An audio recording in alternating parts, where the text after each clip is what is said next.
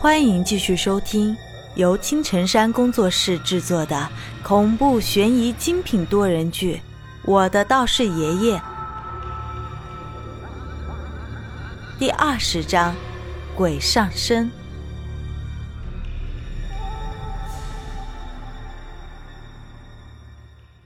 我干啥玩意儿？吓老子一跳！我操！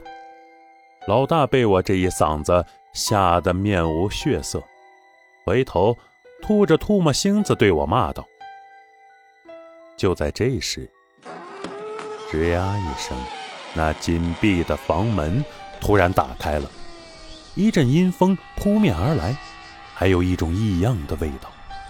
那种味道我有点熟悉，但是一时之间又想不起来在哪里闻到过。我有一种不祥的预感。我看着这阴森森的堂屋。”突然有种想逃走的感觉。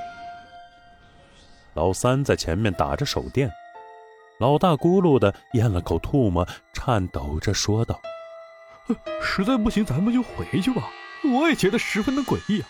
我看呐，咱们还是撤吧。”老三猛地转过身子，用手电筒对着老大就照了过去，没好气的吼道：“别扯犊子了！”都已经进行到这一步了，距离成功近在咫尺。你现在跟我说不干了，我裤子都脱了。你给我说这个，赶紧干活，好去通宵去。好，好，好。哎哎，你把那玩意挪开，我看不到东西了。老大举起手，连连求饶。我无语的看着这两个人，真的不想告诉他们，快到十二点了。就在我们喋喋不休地吵着的时候，那背对着我们的狗突然转过了身子，一双狗眼直勾勾地看着我们。吓死我了！这家伙干嘛呢？突然就转过身了。我看着那诡异的狗，一种不好的预感油然而生。尤其是那个家伙还对着我们在摇尾巴。一般的家狗看到主人的时候都会摇动尾巴，可是这里除了我们三个，别无他人呢。哎，我说，我怎么感觉这狗不是在对我们摇尾巴呢？观察了半天，我猛然发现，这只狗的目光不是在看着我们，而是盯着我们的身后。你别吓唬我呀！我我我胆子小。老大紧紧的抓着我的胳膊，浑身颤抖。来来来，吃根火腿肠。老三的胆子要大一些，竟然开始跟那狗玩了起来。那狗猛地冲了过来，一口咬掉了老三手里的火腿肠，咕噜一声，咽进了肚子里。与此同时，我看到了一抹红色从老三的拇指上滑落。那正是我给他的红绳子。我和老大呆呆地看着蹲在地上逗着狗的老三，总感觉哪里不对劲。来来来，多吃点儿，吃饱了好带路。老三低垂着脑袋，一下下的爱抚着那狗的脑袋。出奇的，那狗。竟然丝毫不抗拒。我说老三，你在那儿嘀咕什么玩意儿呢？我不由得出口道：“大大大大大大大叔吃好了，好好给他带路。”老大此刻已经吓得不行，声音都发抖了。一会儿好带路，带路。老三老三，你在说啥呢？不行，我们就回去吧。你别吓唬我呀！老大此时已经没了主意，伸出手拍了拍老三的肩膀。突然，那蹲在地上的老三猛地转过了身子，一脸虐气的对着我们吼道：“我叫你们别碰我！”随着那声吼叫，我心里咯噔一下，因为眼前这个老三已经完全的变了模样，那圆睁的眼睛。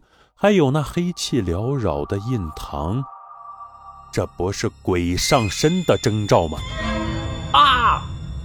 我大叫一声，抱着老大瑟瑟发抖起来。你抱我干啥呀？到底咋了嘛？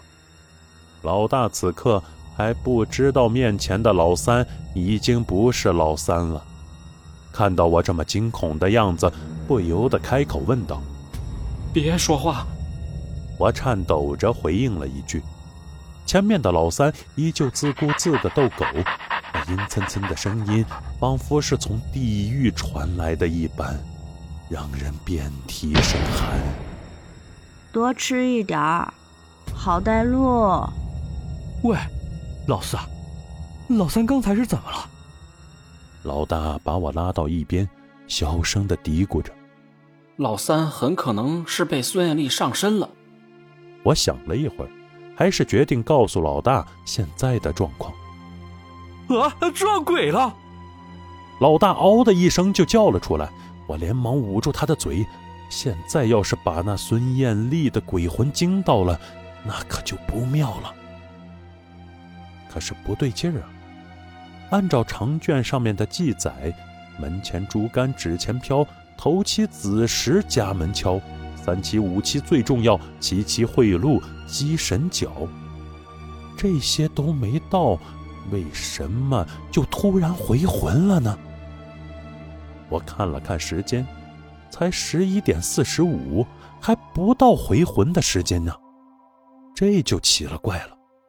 我说老四啊，咱们要不还是先离开这个鬼地方吧，我有点害怕呀。老大紧紧地攥着我的衣服，慌张地说道：“我心想，早干嘛去了？现在知道害怕了，晚了。不行，现在老三被鬼上身了，我们怎么可以这时候走？”我甩开老大的手，盯着面色异常的老三，担心地说道。就在这时，一双冰冷的手搭上了我们的肩膀，随之。一个阴恻恻的声音从背后响起：“你们这是要去哪里呀？”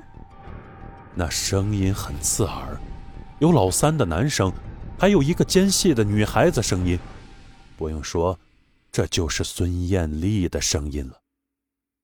我冷汗唰的一下就冒了出来，刚想往门口跑，身后被附身的老三。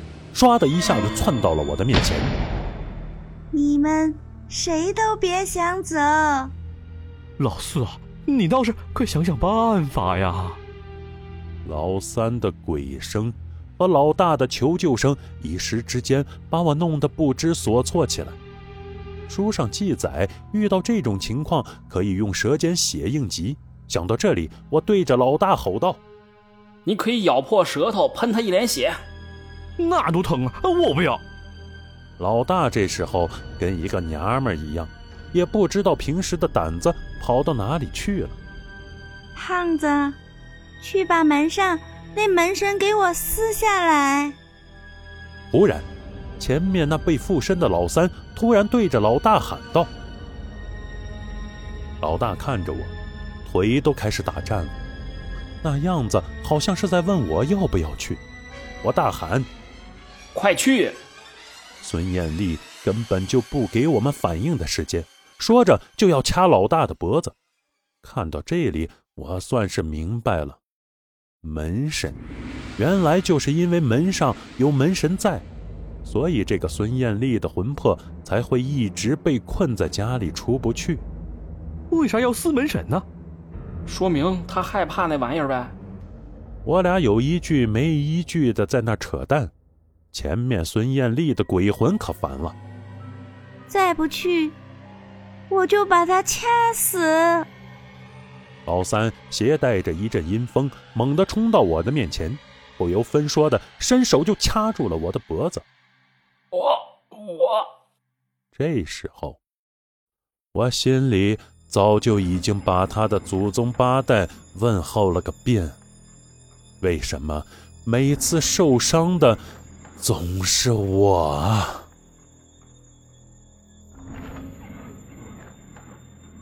以上就是为各位播讲的第二十章内容，感谢各位的收听，欢迎订阅、评论、转发本专辑，下集精彩继续。